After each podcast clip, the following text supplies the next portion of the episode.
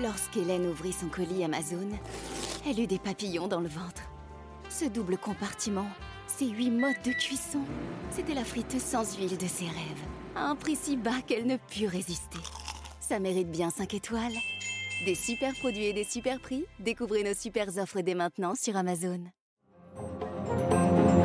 Radio Classique, l'édito politique avec le Figaro. Et avec Guillaume Tabar à 8h11 sur Radio Classique. Guillaume Arnaud Montebourg se lance à son tour dans la bataille présidentielle. Il le fait sous le signe de la remontada. Quelle signification donne-t-il à ce slogan? Bah Écoutez, commençons par un clin d'œil. Hein. C'est Anne Hidalgo qui est née en Espagne, mais c'est Arnaud Montebourg qui emploie un mot espagnol. Bon, cette remontada, c'est à la fois un projet et un aveu. Un projet car ce qu'il décrit, c'est une remontada de la France à partir d'un choix économique, celui de la réindustrialisation du pays. C'est cohérent avec ce qu'il a toujours dit. Hein. Souvenons-nous de son appel à la démondialisation quand il participait aux primaires PS. Euh, c'est cohérent, mais de Mélenchon à Marine Le Pen, en passant par Emmanuel Macron et aux différents prétendants de la droite, il y a aujourd'hui un certain consensus autour de l'idée de réindustrialisation de la France via notamment des relocalisations. Mais cette remontada, c'est aussi un aveu. Un aveu de la situation politique de la gauche en général et de la sienne en particulier.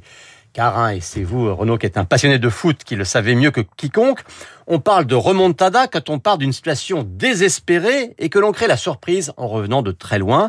Eh bien, Montebourg ne fait que rappeler que la gauche est dans cette situation désespérée et que lui-même était sorti des radars en quittant carrément la vie politique avec d'ailleurs une conversion assez sympathique, hein, puisqu'il s'était lancé dans la production de miel. Mais vous savez, hein, comme souvent en politique, quand on se reconvertit, en fait, la tentation du retour reste la plus forte.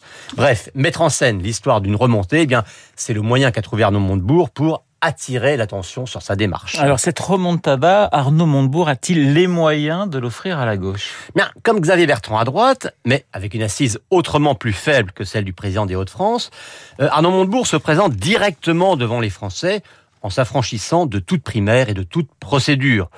On peut dire que c'est la logique de la Ve République. Encore, c'est quand même étonnant de la part d'un homme qui prétend justement tourner la page de la Ve et un homme aussi qui avait été le grand théoricien des primaires au PS.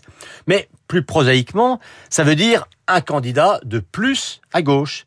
Euh, déjà, on avait Jean-Luc Mélenchon, Anne Hidalgo et le futur candidat des Verts euh, qui se partageaient euh, un socle d'électeurs déjà étroit. Et eh bien, ce même socle, il ne faut plus le partager à trois, mais désormais à quatre et même à cinq, puisqu'on sait que le patron du PC est aussi sur les rangs. Alors, par son profil, Montebourg ne peut-il pas justement élargir l'assise de la gauche? Ben, C'est ce qu'il prétend, hein, avec une ligne destinée à séduire ce qu'on appelle parfois les souverainistes des deux rives. Mais c'était aussi le rêve d'un Jean-Pierre Chevènement, qui est quand même une personnalité d'une autre envergure, et on le sait, ça a tourné court. Alors bien sûr, Montebourg met au pot quelques idées originales. Hein. Je pense à son plan de retour à la terre par la rénovation de l'habitat ancien. Mais quand chacun, dans son coin, imagine être le seul à pouvoir gagner en partant d'un score euh, inférieur à 5%, voire, euh, voire moins dans certains sondages, eh bien, ça finit quand même par poser un petit problème de crédibilité. L'édito politique signé Guillaume Tabar.